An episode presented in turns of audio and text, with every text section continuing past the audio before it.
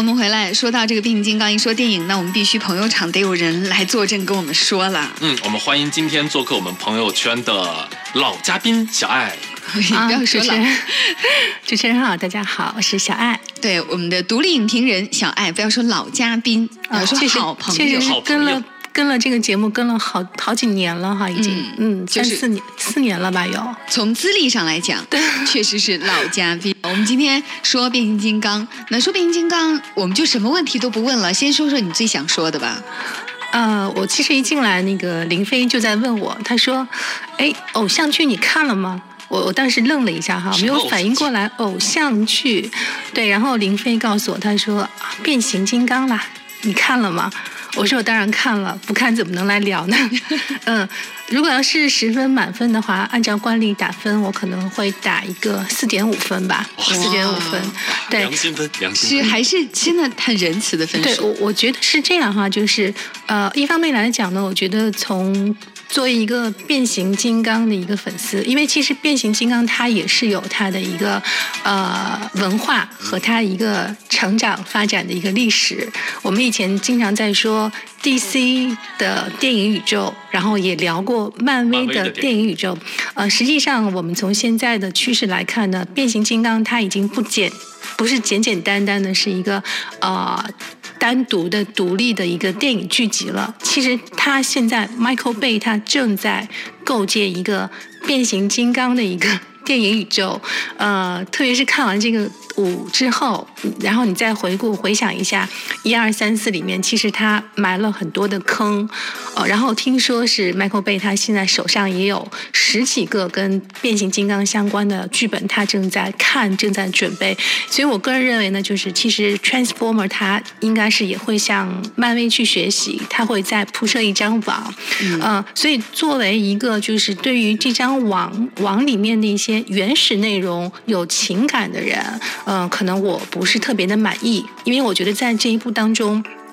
它在剧情上、在逻辑上很多地方它呃不是特别的合理。呃，我们可以等一下仔细的来说哈，尤其是它这一部电影，它一共是有九位编剧，对，九位编剧，哦，大家看出来有九位编剧，对，看出来了。闭门会议在一起哈，brainstorming，然后搞了半天弄出来一个故事呢，就是像大家所吐槽的那样，呃，剧情比较支离破碎，然后动作归动作，呃，人物表演归人物表演，然后在一些逻辑上，特别是需要去回应一二三四里面的一些细节的一些部分呢，他没有做好一个很好的一个圆圆环，所以可能从这一点上来讲呢，我作为一个。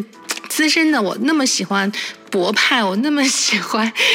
我们家大黄蜂 B，对，当然我也喜欢擎天柱哈。所以我觉得很多地方它其实可以延展的更更更漂亮、更有意思啊。但是呢，从另外一方面来讲呢，我觉得呃，我们也要就是更加理性、客观的来看待这个事儿哈。因为呃，变形金刚它毕竟它是一个商业的一个爆米花，呃，无论说它是花了。二点七亿美元的巨制，还是一点六亿美元，还是零点三亿美元？哈，不管怎么样，它在定位上，它其实就是一个冰冰嘣嘣，让你看完了就喝一杯可乐，吃一袋爆米花，爽了就好了。那么从这个角度呢，其实 Michael Bay 他并没有给大家一个 piece of shit，就什么都不行，不是一个 crap。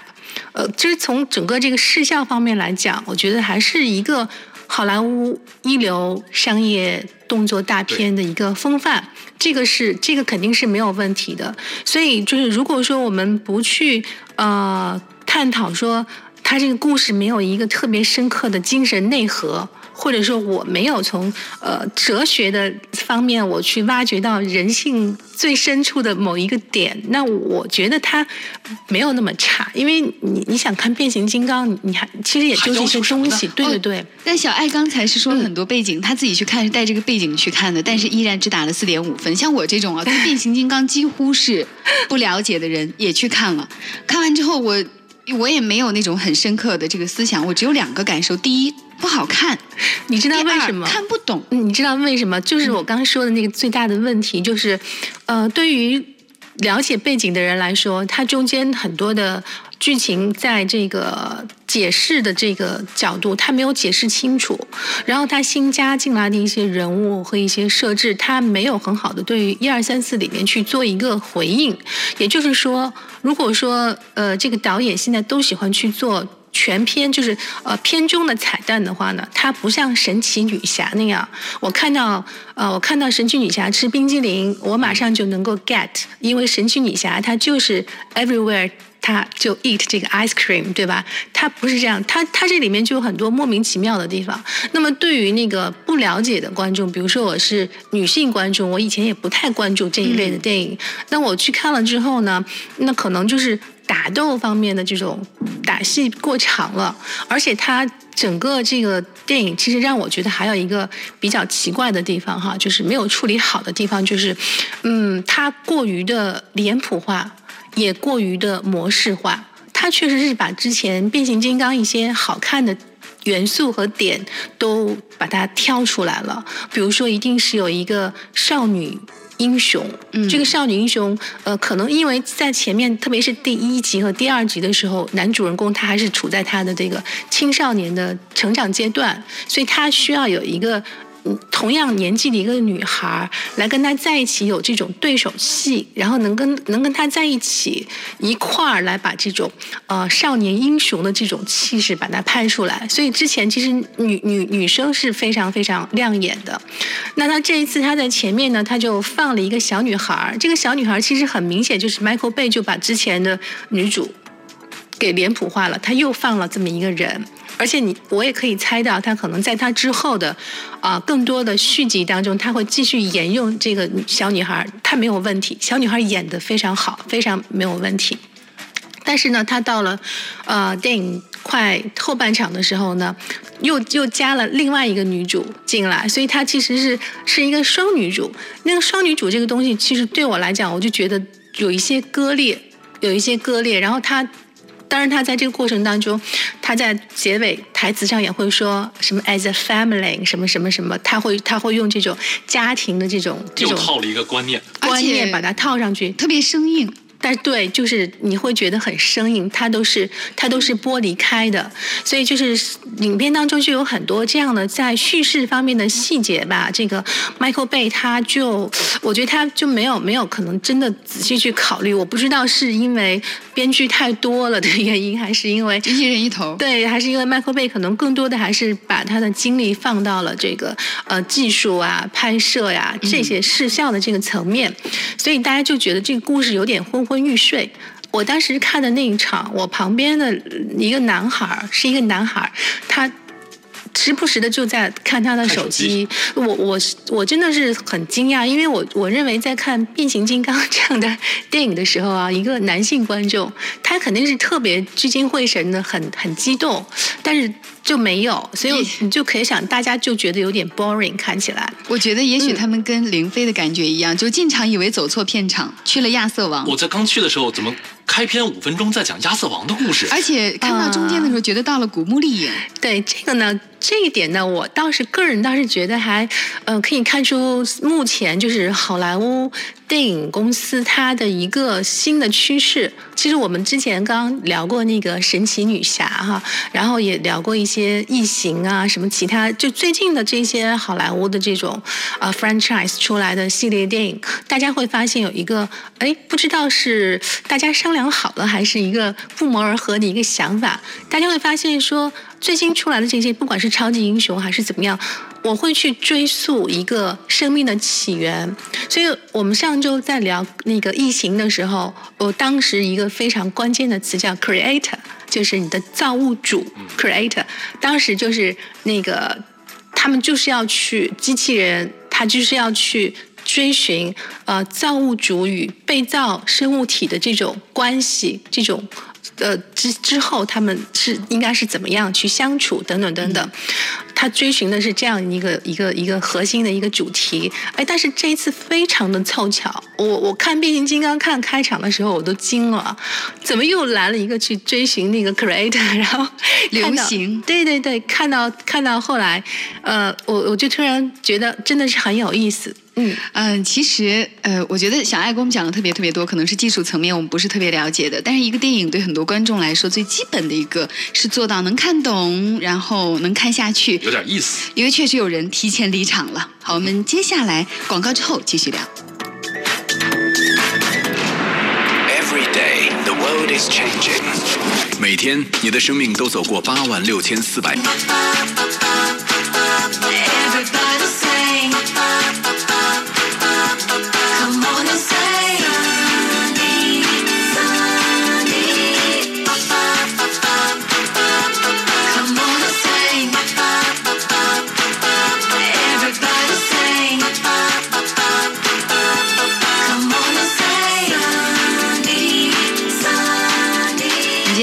变形金刚，哎看过的没看过的小伙伴都可以来聊聊。没看过的想看什么？我觉得以后聊这样的话题，我们可以不用做稿子了。嗯我们的听友已经把稿子都给我们发过来了，太系列系列了。特别系统啊！而且这个看完的可以来吐一下槽，来说说你对这个电影的槽点，或者说你觉得好的地方是什么？嗯，我们来看看我们的公众平台上。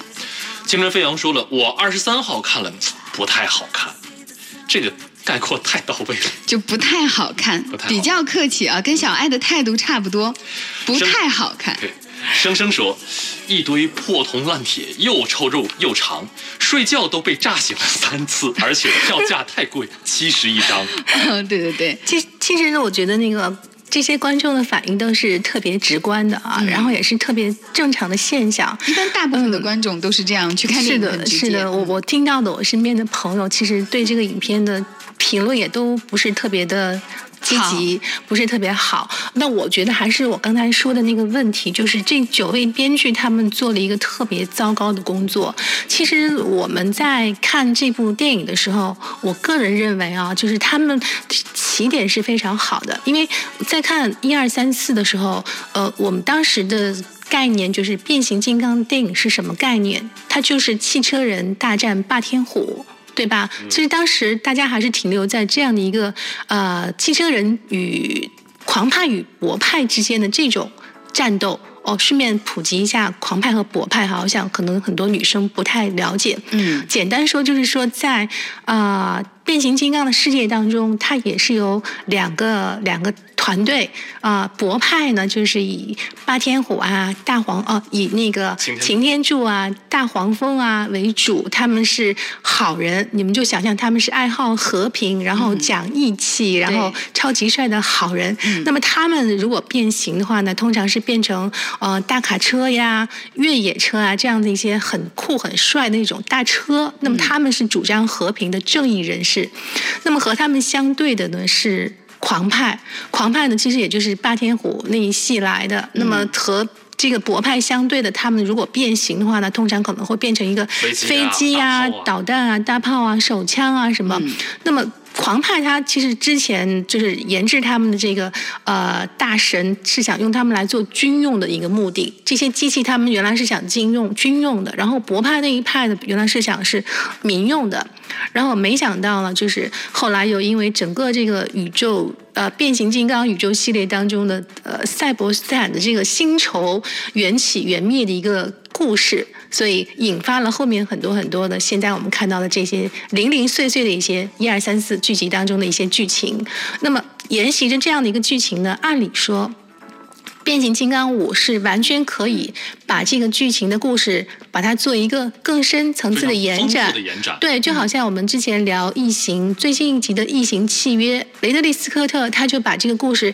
呃，你们以为我一二三四拍完了我就没得讲了吗？我告诉你们，我讲一个更高级的，他又上了一个更高的一个阶层，他去讨论人类与造物主造或者是生物体之间与造物主之间的关系，这样的是一个非常终极的一个呃哲学问题。那么这一次呢，其实变形金刚它也是对同样一个问题的一个呃追追寻，它也是问的问的是这样的一个终极问题，就是变形金刚它们与造物主之间的关系。所以在新的这个变形金刚，包括以后的新的续集当中呢，我们可以理解 Michael Bay 他不是想简单的让你去看啊、汽车人之间的这种打斗了，他是想让你看变形金刚与人类之间，然后人类与狂派、人类与博派这样的一些三角关系，然后它也不是说仅仅是发生在地球上的故事了。啊，细心的观众，我们大家回想一下，我们是不是在看第一集、第二集的时候，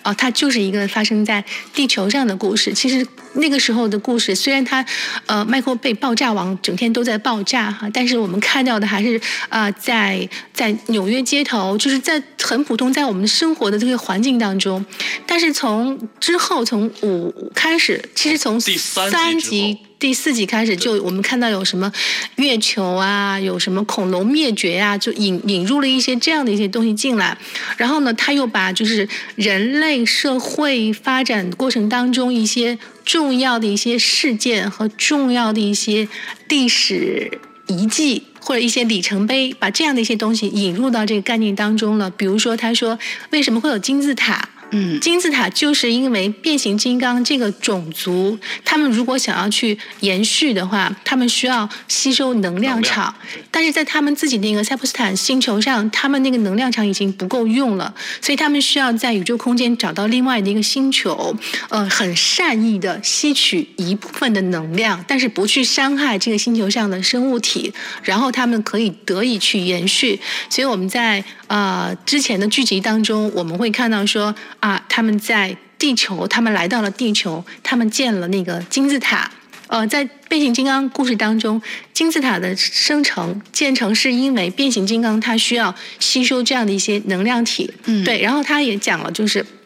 为什么恐龙会灭绝。是是因为在他们的星球，他们释放了一种一种物质，这样的物质导致导致恐龙这样的一些物种灭绝了，等等等。他他他就是把这样一些东西放进来了。所以其实，在看啊、呃开场，在看到呃亚瑟王王，对，在就是在看到就那几个骑士，他们他们之间的那种冷战。在在那个年代的这种冷兵器的冷战和变，然后变形金刚又突然出场的时候，可能呃，呃如果你的概念只是停留在一和二的那个那种文化和氛围里面，你会觉得有一点点的意外哈。嗯但是其实仔细想一想，这这个很正常，因为他已经把变形金刚的故事延展到了整个星球与星球之间，延延展到了一个宇宙宇宙太空间了。它不是一个仅仅是地球上的故事了。然后呢，他在第五集当中呢，他也继续在延续从三和四开始想要去探讨的一个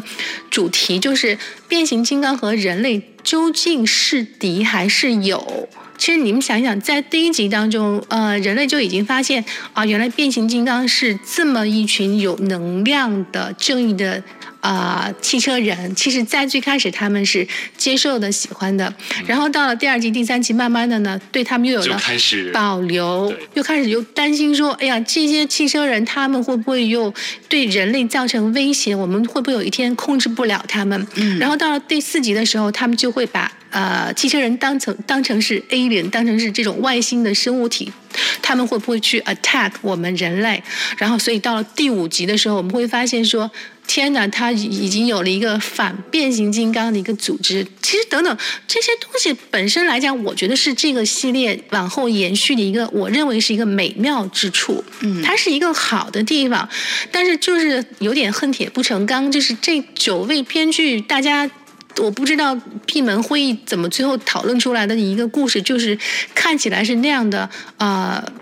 支离破碎，就是所以我们看到就是，呃，故事就是所谓的故事的是归故事的，然后演员的是归演员的，爆炸的是归爆炸的，然后嗯特效的是归特效的，对对对对对就没有真正的把它融融合成一个让你呃都不愿意去上厕所的一个很精彩的一个视觉的一个盛宴。嗯对，所以很多观众说离场，其实我是可以理解的。而且我们在看电影的时候，大家都会有不同的需求。像我们就是最基础的一类观众，像我这样的，去到电影院，我们想看到的一个故事，这个故事可能简单，可能复杂，但是呢是完整的、逻辑合理的。那我看完之后，我是幸福的，我觉得哦，原来是这个样子。然后再加上特效呀，然后外在的一些手段，我看完之后觉得这个东西是完整的一个作品。但变形金刚呢，到这次变成了，嗯，特效很好。嗯，特效很好呀，特效很好。除了特效，真的没有别的。因为我在去电影院之前，呃，零七年七月份上映的第一部变形金刚，到今年呢是第十呃十年了，五部。十年了，所以我会对它有一个特别大的期待。第一是十年的这个年头，第二是从第三部之后，它的口碑就一路下降。但是，我也像小艾刚才说的，他的就他的想法越来越多，他要去牵扯的东西越来越多，所以我觉得在在这一步应该会有一个像是总爆发，或者说是一定会给出一个结果。总爆发或者总堕落。对，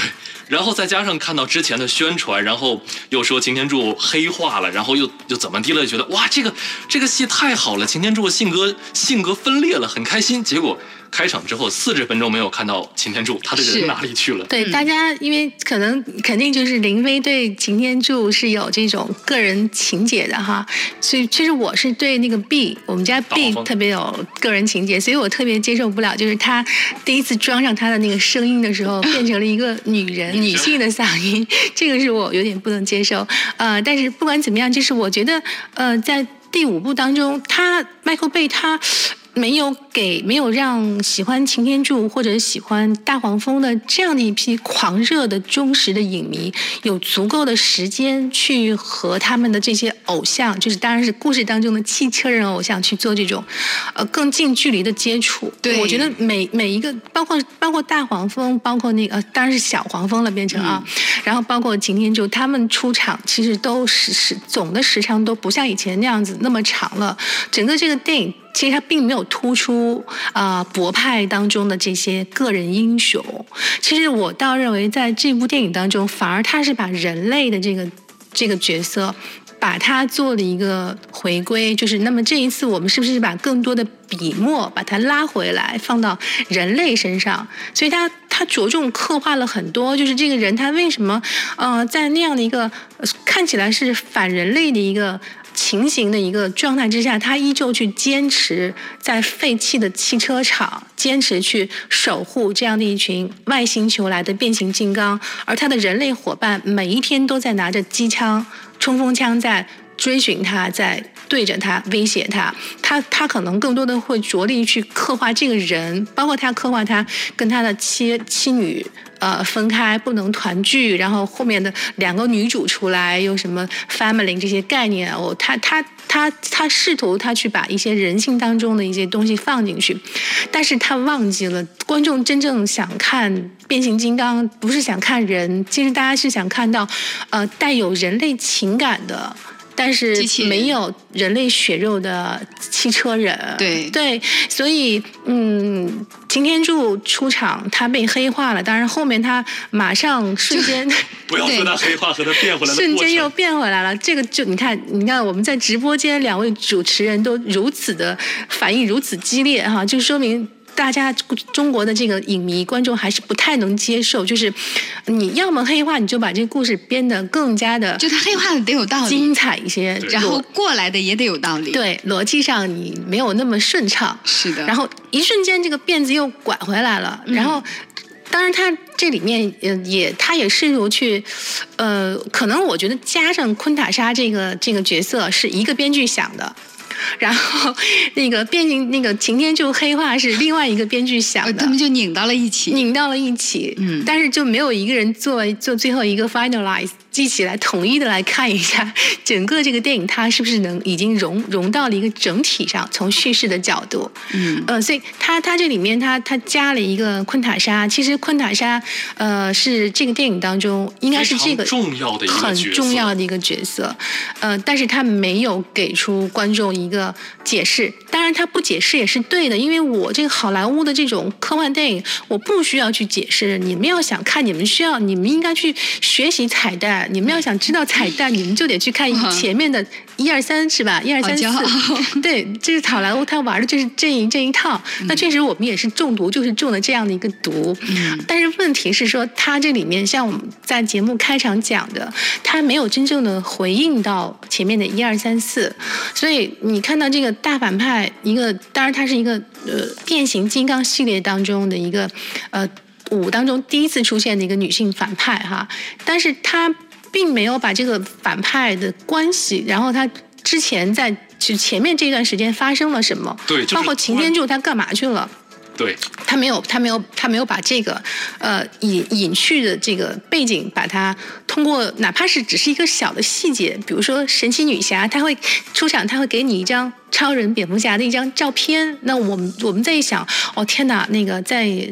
扁超大战、正义黎明当中也出现过同样一张照片。那你会觉得说啊，那个那个编剧、那个电影导演他很聪明，他瞬间用一张照片的彩蛋就把这个系列把它做了一个链接。嗯，但是在这个当中就没有什么都没有，什么都没有，就是懂得了解的人也看不到什么，不了解的人就更看不到什么，完全不知道在讲什么。对，所以他他他他失去了他很多就是忠实于整个这个系列的很多的影迷，包括以前的漫画、动漫、动画迷，呃，大家尤其是好多动画迷，大家对很多的改编也特别的嗯不接受，想法是很多的，嗯。但是做出来是什么样子，这就是另外一回事儿了。除了除了我们刚才说的这些值得吐槽的点之外呢，在整个电影里面有我刚刚看到有大概有四位听友已经分别表示，他们会吐槽一个非常非常让我们令人发指的这个点。好吧，广告之后，我们一次来说一说这个点，看看有没有让你难受到。好，那我们呃，待会儿想要跟我们取得联系，继续来吐槽的，可以关注我们的微信公众号二十四 K，稍后见。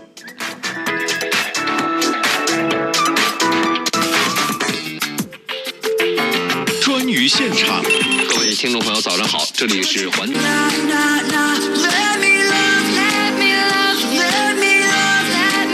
说起变形金刚，感觉大家看完的，尤其是看完的小伙伴，一肚子的话想要说，所以我们接下来就拿出一段时间来关注一下我们的二十四 K 的微信公众平台上，大家对于变形金刚五的看法。嗯，我们刚才是说有吐槽了很多的剧情的内容啊，好，我们这一趴翻过去了，该说的就说吧。呃，现在要吐槽的一个事情呢，呃，杜森说了，在美国读书第一时间看了，评价我就不多说了。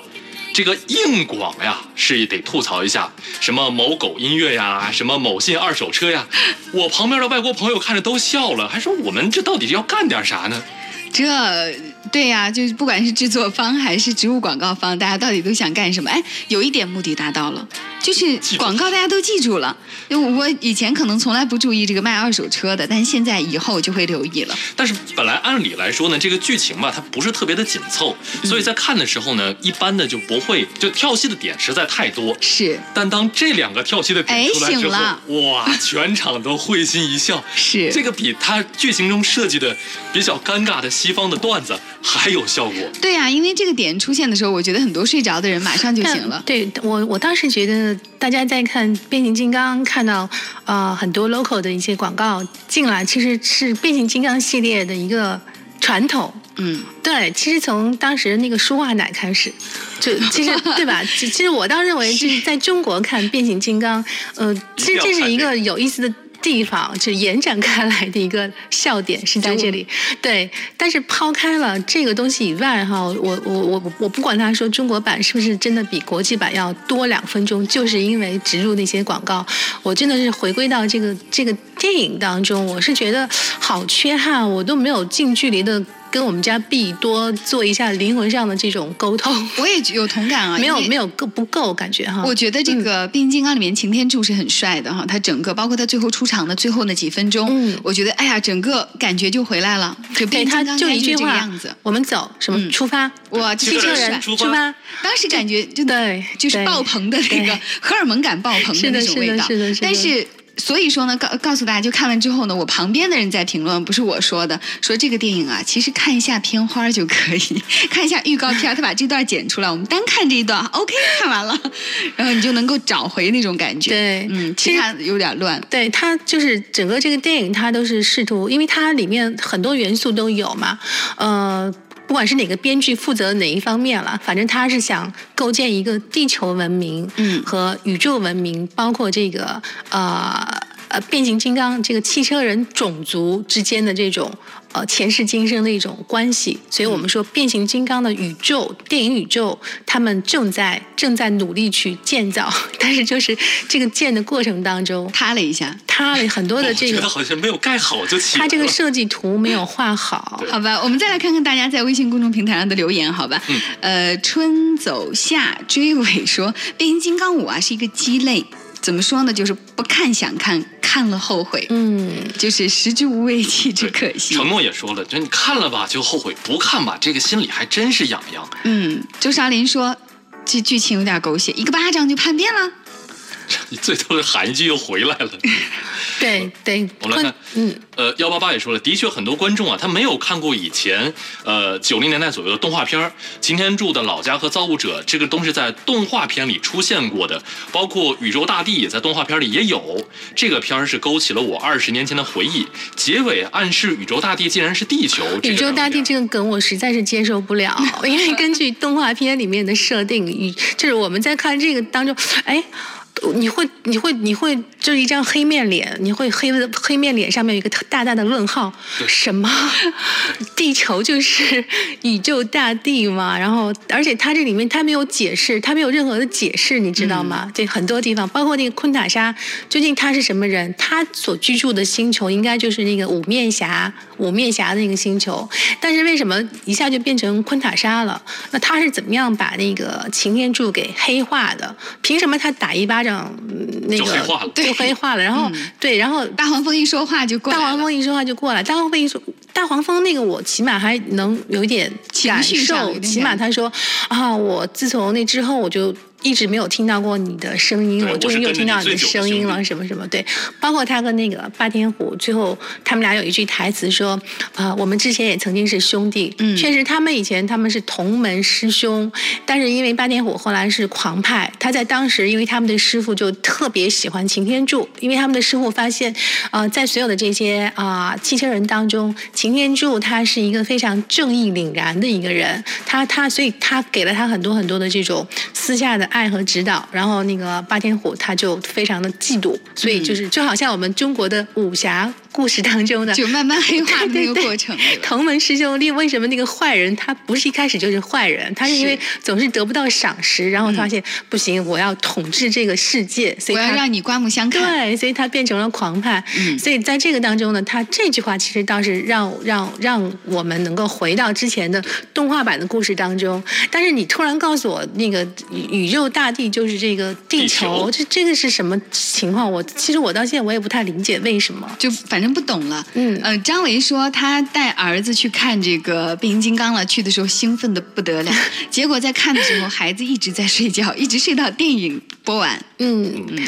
还有还有说变形金刚五我看了天津的首映，剧情和节奏比二三四要好，但是我槽点有两个，第一是惊破天不见了，威震天回来了，不知道怎么回事儿；第二是这个两个硬广太唐突了。他刚才说到威震天啊，威震天其实嗯我们在观察擎天柱和威震天，他们两个人脸上都是有红色的标记的，就是因为被消失，我看到那个淡淡的消但是失掉了，没有交？代威震天是如何被昆塔莎黑化的。所以在前几部的过程中，这个人物形象是一个非常、嗯非常坏，但是他坏的很有理由，让人很喜欢，有一票粉丝的。结果这一集之后就觉得，哇，怎么就变成了一个小弟的样子？你说的那个其实是最高级别，就是说，呃，让观众都觉得这个坏人。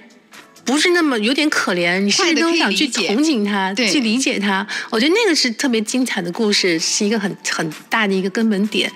但是在这个故事当中，就是黑化的逻辑，包括他前前后后的背景没有交代清楚。嗯呃，那可能你你再去看，确实他脸上有那种被黑化的红色的斑痕痕迹痕迹，但是来无影去无踪的，究竟中间这个过程怎么去链接，观众就一头雾水。对呃，不过我们也今天聊这个变形金刚也起到了另外一个作用。阿妥说：“哎，这个剧情得再看一次，